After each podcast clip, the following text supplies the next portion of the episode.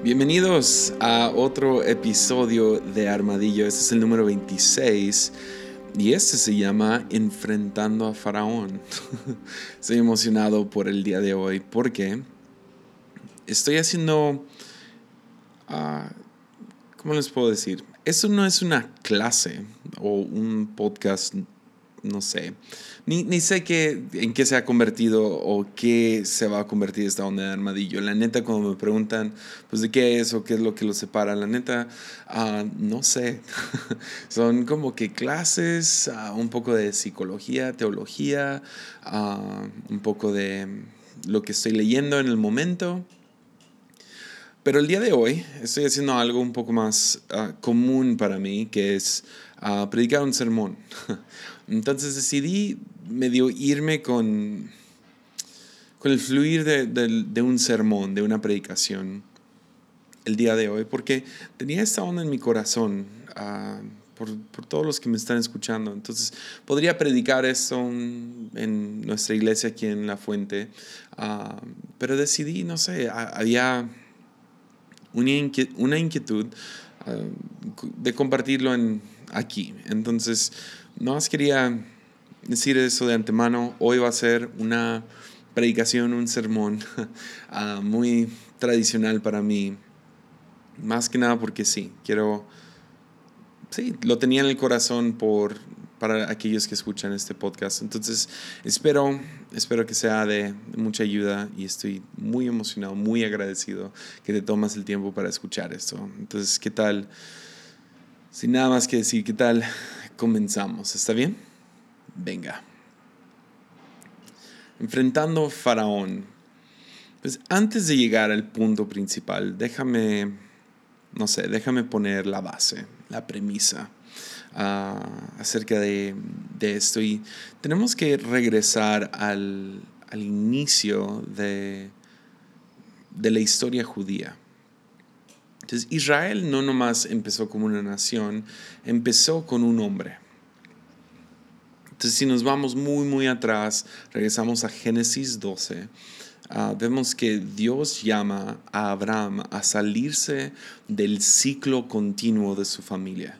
Pues en aquellos días, el que habla mucho de eso, creo que lo he mencionado antes, es Tomis Cajil, ah, habla acerca de cómo en aquellos entonces nomás se hacía lo que tus padres hacían, lo que la familia se hacía. Eso es, aún es normal el día de hoy, pero en aquel entonces el salir del ciclo de que pues mi padre es carpintero, entonces yo soy carpintero, entonces mis hijos son carpinteros, ah, era, era un proceso un poco obligado, mal visto si te salías, pues la verdad digo mal visto porque la verdad es que no se hacía.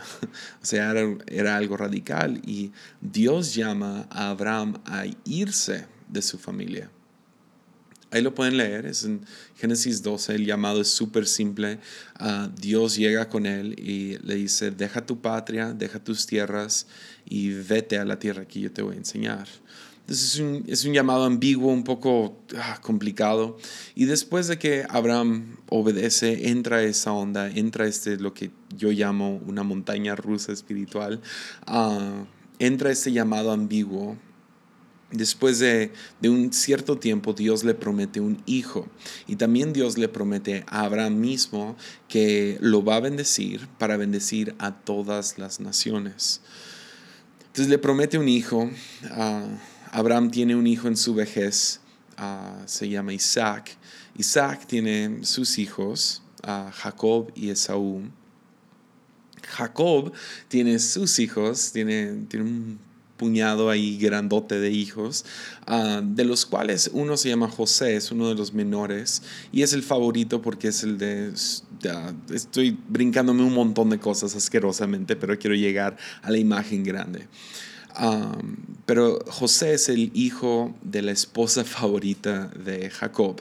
Ah, después vamos a hablar de eso, de, sus dos esposas, pero por el momento enfoquémonos de que tiene dos esposas y la esposa menos favorita ha tenido un montón de hijos y Jacob, José es el primero de los dos de su esposa favorita, de los cuales son José y Benjamín, Benjamín siendo el más chico. Pues José era el primogénito de la esposa favorita de Jacob y ah, definitivamente recibió mucho favoritismo. Ah, era claro que él era el hijo favorito de su papá, le dio una un atuendo muy colorido, muy, no sé, que lo separaba de los demás y pues los demás hermanos mayores pues les causaba envidia, pero la cosa se volvió loca cuando José compartió unos sueños que tuvo uh, donde todos sus hermanos se arrodillaban ante él. Y pues esto no se hace. esto no se hace con tus hermanos. No les hablas acerca de cómo Dios te enseñó cómo vas a reinar sobre ellos y ellos se van a hincar ante ti, ¿no? Pero pues pasa, uh, él lo cuenta, me imagino, en la comida o lo que sea. Entonces, hacen un plan para... Uh, para primero lo quieren matar, al final se arrepienten y lo venden como esclavo a una nación que les queda ahí cerquitas que se llama Egipto. Esta nación Egipto está creciendo increíblemente, está, no sé, es una cosa que está no sé, avanzando muchísimo en tecnología, en construcción, en orden, en gobierno, algo que lo cual, ah, no sé, un Nueva York admiraría, un, no sé, un Dubai o una ciudad nueva que están, no sé, bien estructurados y tienen el dinero. Egipto es uno de estos, no sé, no nomás ciudad, sino es una nación, y no nomás es una nación, es un imperio, pues ellos están sobre otras naciones, pues los tienen bien conquistados. Y José entra en medio de todo esto como un esclavo para hacerse las cortas, muchos se saben esta historia, entonces nomás me lo voy a brincar. Le va, le va muy mal y muy bien, y muy mal y muy bien, y muy mal y muy bien. Y al final uh, Dios termina guiando sus pasos para llevarlo a ser el número dos del faraón. Ese es el puesto más alto que uno podía recibir sin ser el rey de todo. Entonces, él está encargado de la comida, lo cual obviamente es, es, es algo vital. Y llega una hambruna, una escasez en la tierra. Ah, algo que Dios le había mostrado a José desde mucho antes y la razón que terminó en este puesto. Pero pues esta hambruna, esta sequía afecta a la familia de José misma, que él no ha visto por mucho tiempo, pues él ha sido esclavo para Egipto. Y vienen los hermanos a pedir comida a Egipto a ver si les vendían o regalaban o lo que sea. Y, y, cuando llegan, tienen un momento increíble donde José los perdona por, por haberlos vendido en esclavitud, él, él, los recibe y perdónenme otra vez, esto es asquerosamente parafraseado, ¿no? Entonces toma todos, toma a sus hermanos, les pide vengan a vivir conmigo, traigan a mi padre otra vez, traigan a todos. Entonces viene esta familia y llegan como héroes a Egipto.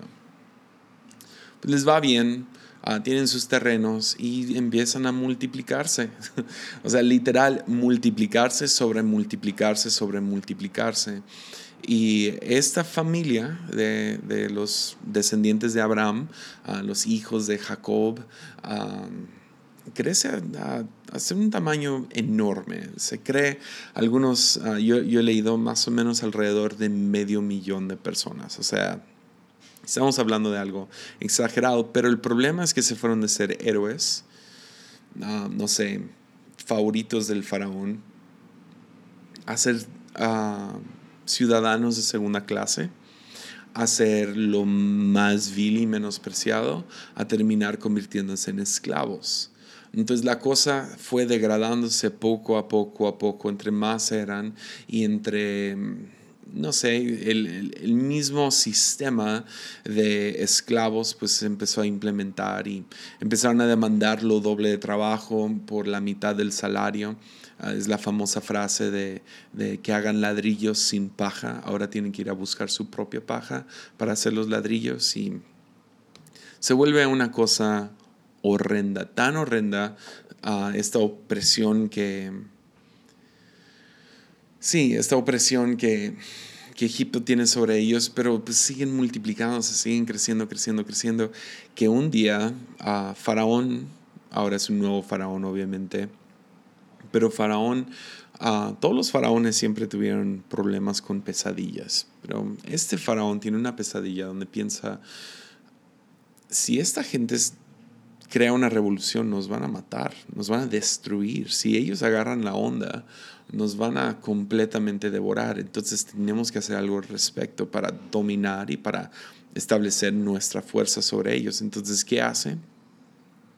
Obviamente inspirado por lo satánico, obviamente inspirado por lo peor y más malvado del mundo, él, él va y organiza el genocidio, el primer genocidio que vemos en la Biblia, y es la matanza de todos los niños, varones, del pueblo judío.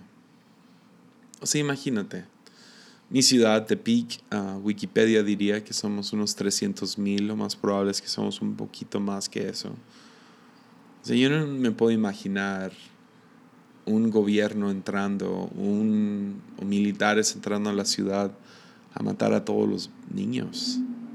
O sea, imagínate la tragedia, la dificultad, lo horrible. Imagínate los ánimos de los esclavos. O sea, estás hablando de que te, acaban de tirar hasta el piso como propiedad, tú no tienes ningún valor humano y tus hijos tampoco.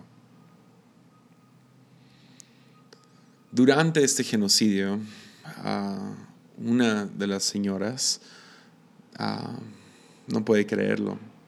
Ella tiene su, su bebé a quien ha llamado Moisés y ha intentado esconder este bebé durante todo este genocidio, durante toda este, esta misión militar. Y, pero llega a ser tan grave, tan difícil, que ella piensa, pues va a ser mejor que yo aviente a este niño al río, le va a ir mejor en el río, en una canasta, que quedarse aquí en mi casa. Entonces ella toma la, la difícil decisión de soltar a su hijo en el río y Dios milagrosa, de una manera, sí, milagrosa, guía esta canasta ah, y contra toda, no sé, todo sentido común, este bebé llega al palacio de Faraón. Cuando llega al palacio de Faraón, está la hija de Faraón bañándose, lavando ropa o lo que sea. Está ahí en el río. Ella se enamora de inmediato de este bebé. Y luego contrata a quién? Nada, nadie menos que a la mamá misma de Moisés. Es un milagrazo, algo increíble.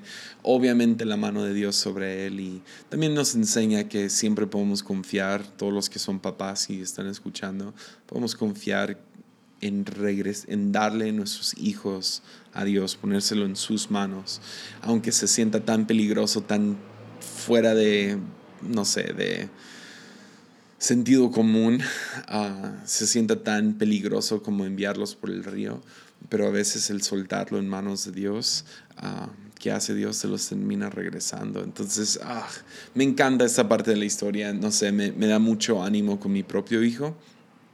Pero bueno, sigamos con la historia. Entonces, este hombre, este Moisés, este, este niño, crece dentro del palacio. Siendo judío, claramente judío, uh, crece dentro del palacio. ¿Por qué? Porque la hija se enamoró de él. Y este niño crece a llegar a ser un adulto, 40 años, con una vida de lujo. O sea, estás hablando de, de, de una vida que quisieras para quien sea, ¿no? Especialmente para ti. Pero crece con, obviamente, con dinero, obviamente con poder, pero también piensa, ponte en su contexto, él tiene acceso a los mejores médicos, él tiene acceso a higiene, tiene acceso a, a educación, y o sea, crece con todos los beneficios que el imperio tiene por ofrecer.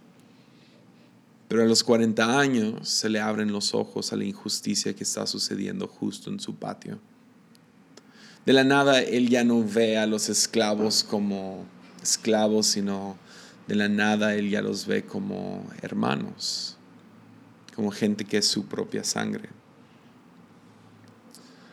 Entonces sale a caminar un día y se queda en shock de cómo uno de los capataces, uno de los encargados de estos esclavos, trató a un esclavo en específico y Moisés en su ira, en su enojo, pierde la razón y corre y trata de detener esta golpiza y termina golpeando tan feo al egipcio que lo mata. Ahora, Moisés sabe bien quién es. Él sabe bien lo que está haciendo y en cuanto termina se da cuenta, Faraón ahora me va a matar a mí. Acabo de matar a uno de, los suyos yo sigo. Entonces rápidamente agarra algunas cosas y sale corriendo al desierto. El desierto es un lugar especial. Le echamos tanta carrilla al desierto como cristianos. Pero ves, es en el desierto donde Dios forma a toda su gente. Me encanta ese versículo en, en Oseas, no lo tengo aquí disponible, pero escuchas el corazón de Dios hacia, hacia Israel diciendo, vengan otra vez al desierto, vengan, vengan otra vez aquí, porque aquí los estoy esperando. Parece ser que es el lugar donde, donde Dios está y es donde quiere que estemos junto con Él. Pues es en el desierto que la vida de Moisés se, se voltea sobre su cabeza. Y junto con voltearse sobre su cabeza, se voltea el sistema de valores, cómo ve el valor de su vida, de, de, las cosas, Moisés. Es en el desierto donde Moisés aprende a respirar de nuevo. Es hay algo fascinante acerca del desierto, algo místico acerca del desierto, algo hermoso acerca del el desierto termina a ser un pastor de ovejas.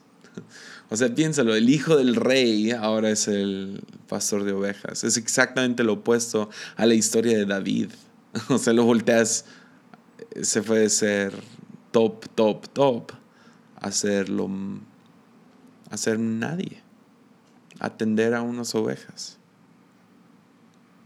Pero es en el desierto que, sí, el sistema de valores, de valor para Moisés se voltea. Y sabemos esto porque en, en Éxodo 33, muchos años después, cuando ya el pueblo de Israel está afuera, hay un momento donde Dios dice, ¿saben qué? Vayan hacia adelante, vayan a la tierra prometida, les va a ir bien, pero yo ya, yo, yo ya no voy con ustedes. Y Moisés le dice, no, no, no, no, no, no, así no va a funcionar esto.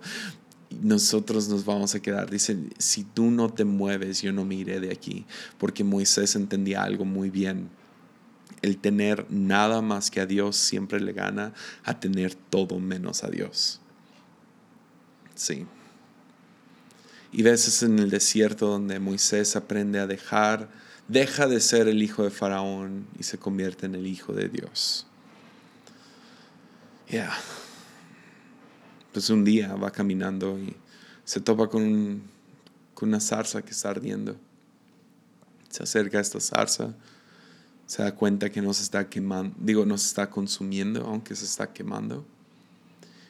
Y en cuanto lo ve, se acerca y una voz de, la zarza le dice, quítate las sandalias.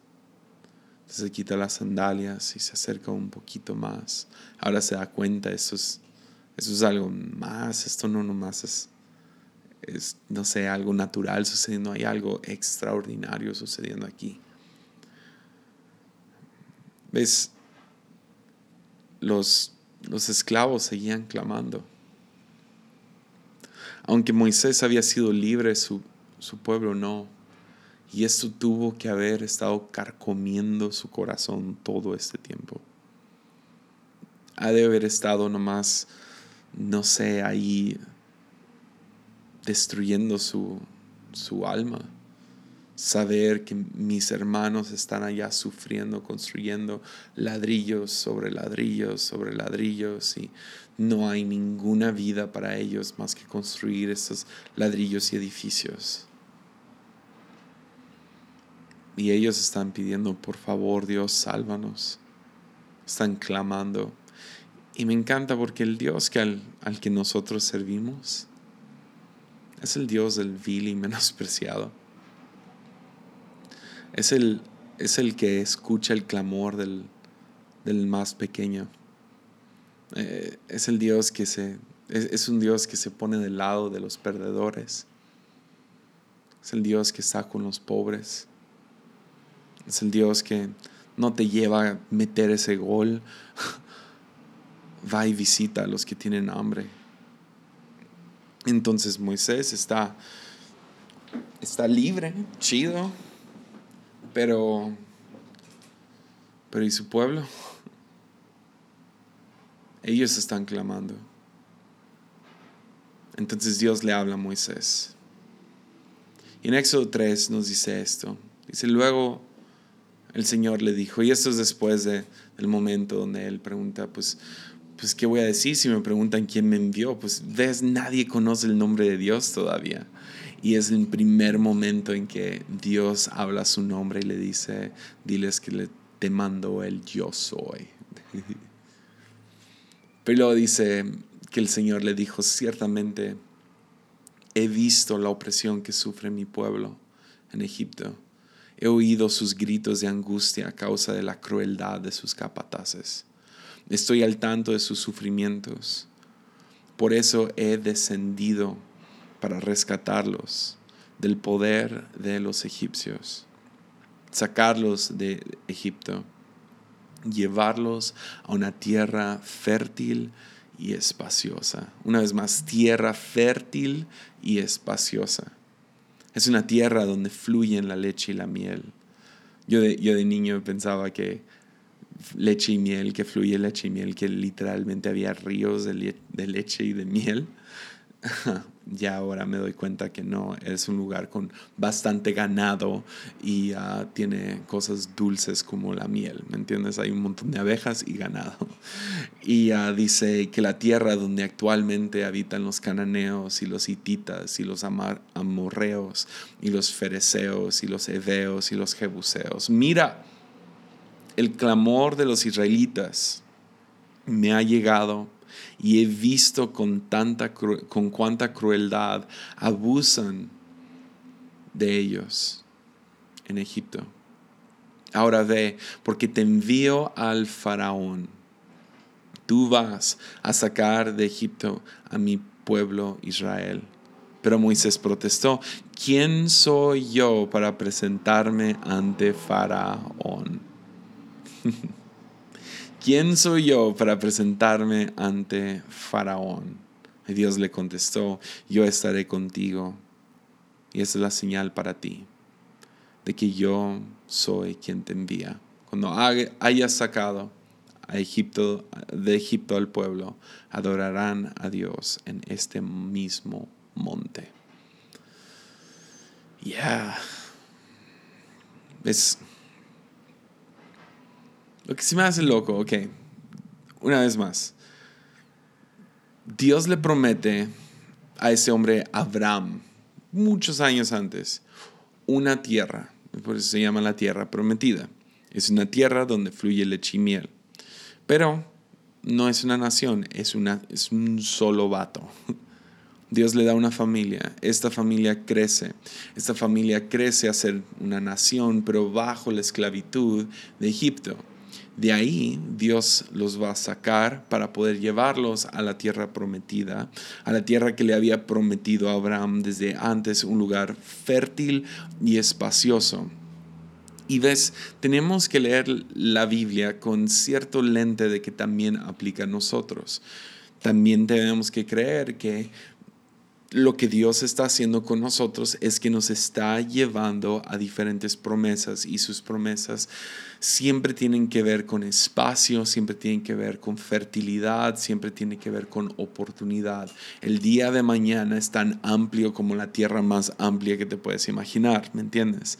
Entonces Dios siempre nos está llamando, ven, ven, ven, nos está llamando a vida y vida en abundancia. ¿Qué significa esto? Una vida donde fluye leche y miel. Lamentablemente mucha gente toma esto y lo pone muy literal, como que, ah, Dios te está llamando a tener un carro del año. Y chido, si tú tienes un carro del año, pues qué bien, que Dios te bendiga. Pero no es necesariamente eso. ¿Cuál es una vida y una vida en abundancia? es una vida llena de gozo, es una vida llena de gracia, es una vida llena de amor, es una vida llena de fe y esperanza, es una vida donde te das cuenta que mañana no va a ser igual que hoy y que cada día vamos de gloria en gloria, en victoria en victoria. Y esto no necesariamente significa que vas a tener la casa más grande, eso no significa que vas a tener el mejor salario, eso no significa que todo el mundo te va a admirar a ti, se van a hincar ante ti, wow, qué famoso y qué increíble eres tú. No, porque esas cosas no llevan a una vida abundante. Entonces, Dios nos llama a una vida fértil y espaciosa una vida llena, completa, no un desperdicio de vida simplemente esperando su regreso. Estamos viviendo nuestra mejor vida ahorita. Y esa mejor vida ahorita no tiene nada que ver con materialismo, no tiene nada que ver con poder sobre otros, todo tiene que ver con cómo Dios nos diseñó a vivir. Pero antes de poder llegar a esa vida fértil y una vida espaciosa. Moisés, te mando a Faraón. Ve, porque te envío a Faraón. O sea, piensa en esto. ¿No pudo haber Dios nomás aplastado a Faraón? O sea, piénselo. Hay 10 diferentes plagas que suceden cuando Moisés regresa y confronta a Faraón. Uno es un ángel que básicamente mata a un montón de primogénitos. Que no pudo el ángel nomás llegar y matar a Faraón.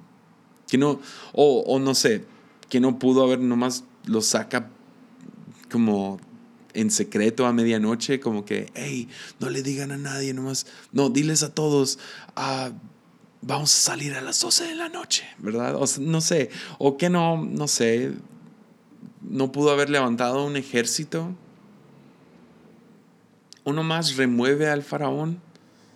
No, porque el llamado a libertad, el llamado a fertilidad, el llamado a espacio, el llamado a oportunidad siempre es el mismo llamado a enfrentar a Faraón.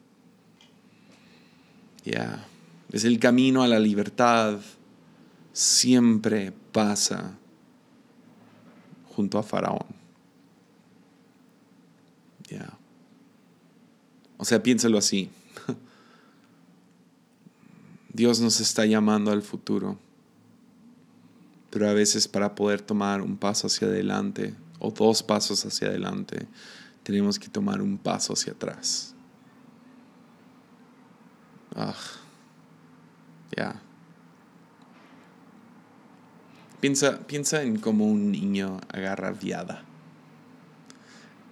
Mi hijo lo hace tan chistoso. típico, no sé, he visto muchos niños hacer esto, ¿no?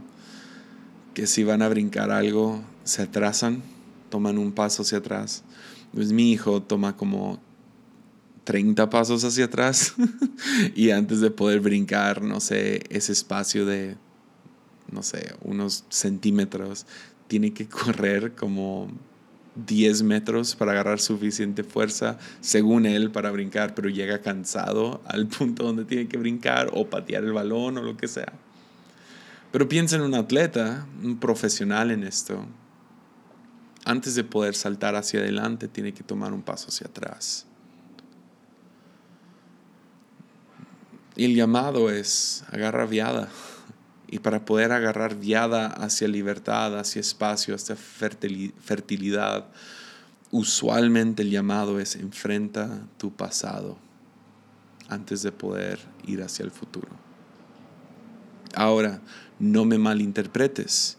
Yo no estoy diciendo ve y revive el pasado. No estamos hablando acerca de lamentar el pasado, vivir en luto acerca del pasado. No, no necesariamente. Y mucho menos porque esto es imposible en la mayoría de los casos. No podemos arreglar el pasado. El pasado ya pasó. Más que nada, no es ve y revive el templo, ve y revive la matanza del Egipto, trata de resucitar lo que mataste, no es ve y enfrenta a Faraón. O sea, tienes que pensar, Moisés ha de haber llevado, o sea, esos 40 años que pasó en el desierto, ¿cuánto no pasó por su cabeza? ¿Cómo se sentía acerca de Faraón? ¿No crees que tuvo una pesadilla o dos? ¿No crees que pensaba en él cada, a lo mejor cada día de su vida? ¿Que no crees que cada vez que un visitante venía a su aldea no pensaba a lo mejor vienen a matarme a mí? Porque ves, Moisés claramente tiene miedo de Faraón porque cuando Dios le dice, te envío a Faraón, tú vas a sacar el pueblo de Egipto a mi pueblo, Moisés protesta y dice, ¿quién soy yo para enfrentar a Faraón? Entonces, ¿a qué me refiero? No es para aterrizar esto ya. Enfrentamos, el llamado es enfrentar, no es revivir, no es arreglar, no es lamentar, es enfrentar. Entonces, ¿qué te estoy llamando a ti a enfrentar? si le soy sincero, ni escribí nada de esto en mis notas. Yo nomás quería como, a ver, Dios, ponlo en mi corazón. Y la primera cosa que viene a mi cabeza es algunos tienen que... Tienen que enfrentar el dolor. Ya. Enfrentar ese dolor. El dolor de que tu padre te dejó a esa edad. Pues tenía que ser tu padre. Es tu padre. Y te dejó. Pero no quieres enfrentar el dolor, entonces te automedicas con diferentes alcoholes, drogas, cualquier cosa, redes sociales. Intentas entumir ese dolor. Porque es, es es enorme, es difícil, es un faraón. Para algunos es vergüenza. Tú eres el que abandonó o tú eres el que la regó, tú eres el que hizo algo imperdonable y vives con una vergüenza y la cargas a todos lados. Algunos, hay, hay algunos obstáculos que por falta de esperanza, por falta de fe, tú mejor decidiste, ¿para qué intentar si no más voy a fracasar? Entonces lo dejaste todo atrás y esos obstáculos quedaron ahí, ni tomaste ni la menor, ni un intento para sobrepasar esos obstáculos. Algunos es un abuso, un abuso que fue cometido contra ti. Algunos es un abuso que tú cometiste.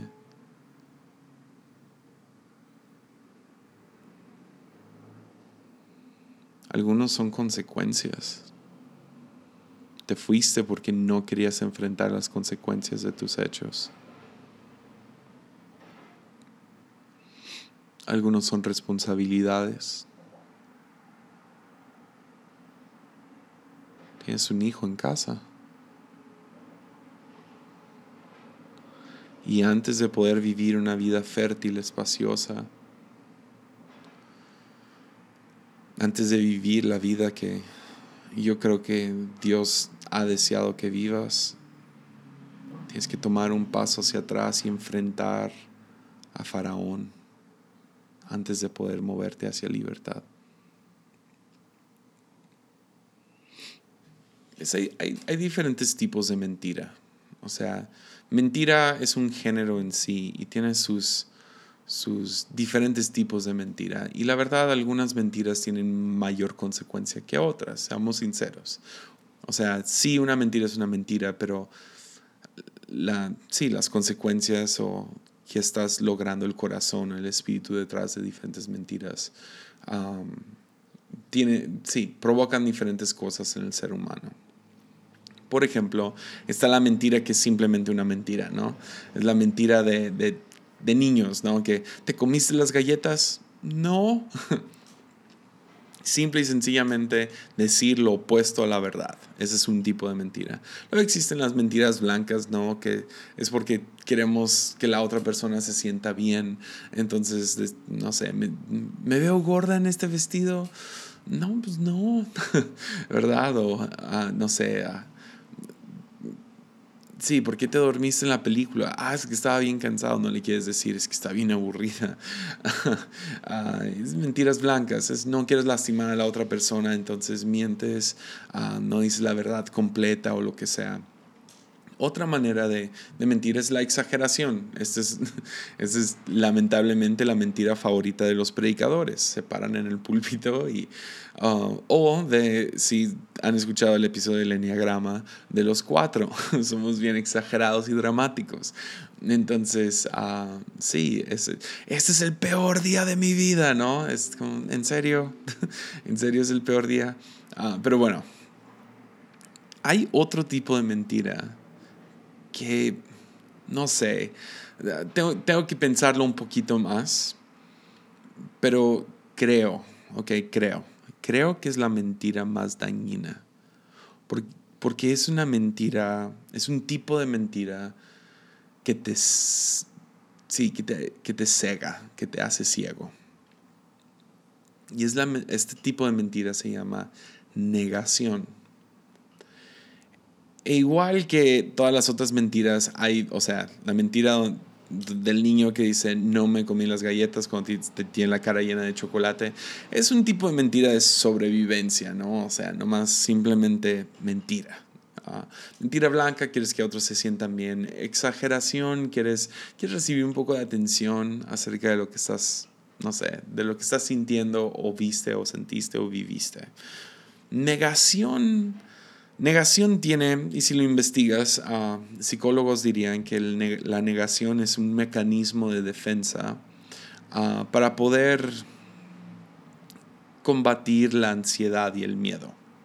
Es, es, un mecanismo en nuestro ADN para poder medio cerrar los ojos y perdonen la expresión, pero hacernos tontos cuando se trata de diferentes cosas difíciles que están pasando en nuestra vida. Entonces medio le baja el volumen a la ansiedad y el miedo. Y funciona a veces, funciona, de hecho yo creo que está programado dentro de nosotros para poder soportar algunas cosas difíciles. El problema de la negación es que es altamente adictivo. Altamente adictivo. Y lamentablemente yo creo que es la droga favorita del latinoamericano. Sin, o sea, me atrevo a decir de la humanidad, pero como estoy en México, estoy en Latinoamérica, me atrevo a decir, esta es la droga favorita, la sustancia adictiva favorita del mexicano, del latinoamericano. No queremos combatir las cosas que nos dan miedo. No queremos enfrentar las cosas que nos crean ansiedad. Pensamos, ese dolor me va a matar. Si, si empiezo a pensar en esa cosa que me trae culpa, no voy a sobrevivir.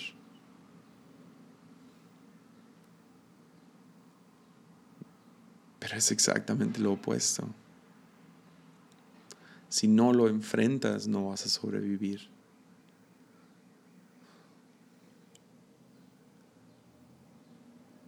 Si no enfrentas las cosas que hay en tu pasado, no vas a, no vas a vivir en fertilidad, en espacio.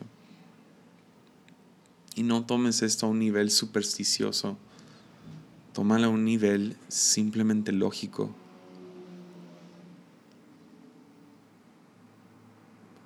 ¿Cómo vas a tener ese matrimonio si no confiesas lo que hiciste?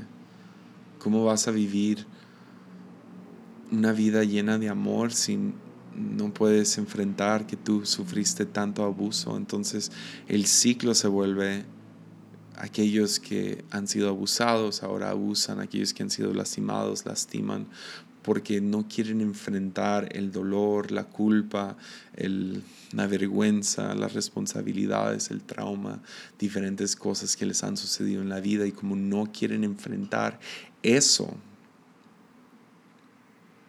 entonces no conocen la verdadera libertad. Pero que no todos tenemos la misma pregunta, ¿quién soy yo para enfrentar mi pasado? ¿Quién soy yo para enfrentar mi responsabilidad? Si tenía 17 años, ¿cómo voy a crear un hijo?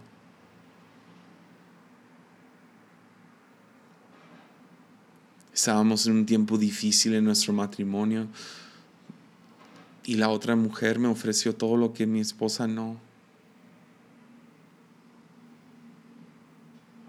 No pensé que iban a despedir a los demás por lo que yo hice. ¿Quién soy yo para, para presentarme, para enfrentar mi pasado? Porque lo justificamos. Justificamos esas cosas. Justificamos. Es que, es que era mi edad o era, era, lo que, era lo mejor que yo sabía qué hacer. Y, pero la cosa es que no queremos enfrentar que sinceramente la regamos. No queremos enfrentar ese monstruo que ha quedado en nuestro pasado, especialmente 40 años después. Pero el llamado de Dios es, hey, quiero liberarte, quiero llevarte a un espacio lleno de, donde fluye leche y miel. Quiero llevarte a un, un lugar que tengo preparado para ti. Tengo planes para ti, tengo buenos planes para ti. Pero antes de tienes que enfrentar este, este monstruo. Tienes que enfrentar esta, este esqueleto en el closet. Tienes que enfrentar la culpa, el dolor, la vergüenza. Y tienes que pelear en contra de la negación. agarraviada porque te voy a llevar a un lugar especial. Entonces nuestra pregunta es, pero ¿quién soy yo? ¿Quién soy yo? ¿Quién soy yo? ¿Cómo crees me va a matar si yo hago esto? Si yo confieso esto? Si yo enfrento este miedo? Si yo voy y hablo con esa persona? Si yo... Si yo voy y pago lo que rompí, si yo voy y pago lo que destruí, si yo voy y pago lo que me robé, no me va a matar, ¿quién soy yo para enfrentarme ante Faraón? Pero escucha la voz de Dios que te dice hoy, yo estaré contigo.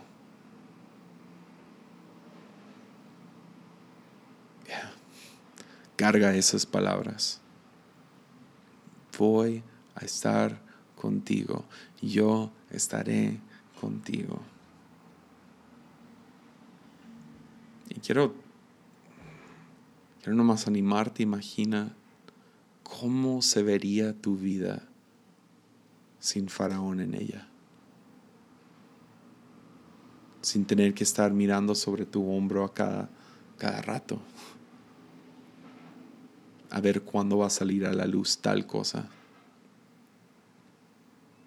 Y nomás enfrentas, dejas de justificar, dejas de cerrar los ojos, dejas de taparte los oídos, dejas de entumirlo, dejas de silenciarlo y lo enfrentas hoy. ¿Cómo se vería tu vida si ganas? Si Dios realmente está contigo.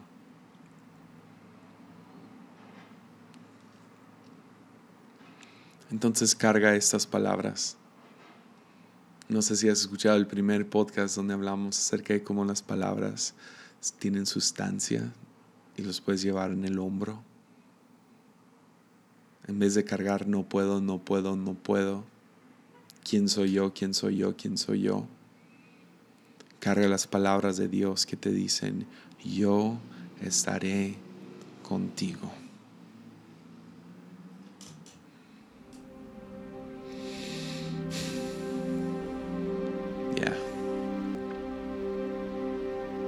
ánimo.